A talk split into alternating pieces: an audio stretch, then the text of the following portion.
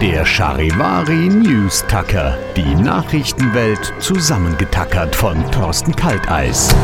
Eine der großen Fragen, die diese Woche die Weltpolitik beschäftigt hat, war, kommt Taylor Swift zum Super Bowl. Äh, nicht weil sie da auftritt oder so, sie schaut nur ihrem Schatzi Mausi Travis Kelsey beim Spiel zu, sondern ähm, ja, weil die Republikaner fürchten, sie könnte die Gelegenheit nutzen, sich für Joe Biden auszusprechen. Das geht so weit, dass manche Trump-Fans glauben, Taylor Swift und Travis Beziehung wären nur ein Schwindel und der Super Bowl manipuliert.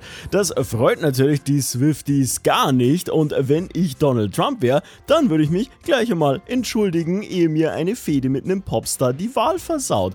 Und wenn ich Taylor Swift wäre, dann würde ich den Super Bowl nicht dazu nutzen, meine Fans dazu aufzurufen, Joe Biden zu wählen. Wenn ich Taylor Swift wäre, dann würde ich den Super Bowl nutzen, meine Fans dazu aufzurufen, das Kapitol zu stürmen, mich als Präsidentin auszurufen und fortan die USA zur Swiftokratie zu erklären.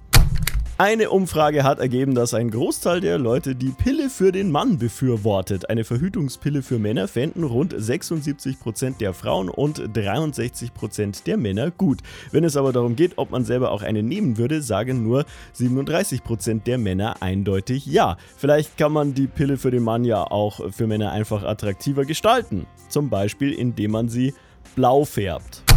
Die Klimaaktivisten der letzten Generation wollen auf Klebeaktionen verzichten. Das haben sie diese Woche erklärt. Wahrscheinlich, weil Verkehrsblockaden in Zeiten von Bauernprotesten, Bahnstreiks, Busstreiks, U-Bahn-Streiks und so weiter ein bisschen sehr Mainstream geworden ist. Oder vielleicht liegt es auch daran, dass die letzte Generation immer den gleichen Uhu-Kleber benutzt hat wie ich damals im Werkunterricht, weil das Klump trocknet in der Flasche ein, wenn man es mal zwei Wochen nicht hernimmt. Der News Tucker. Nur bei Charivari.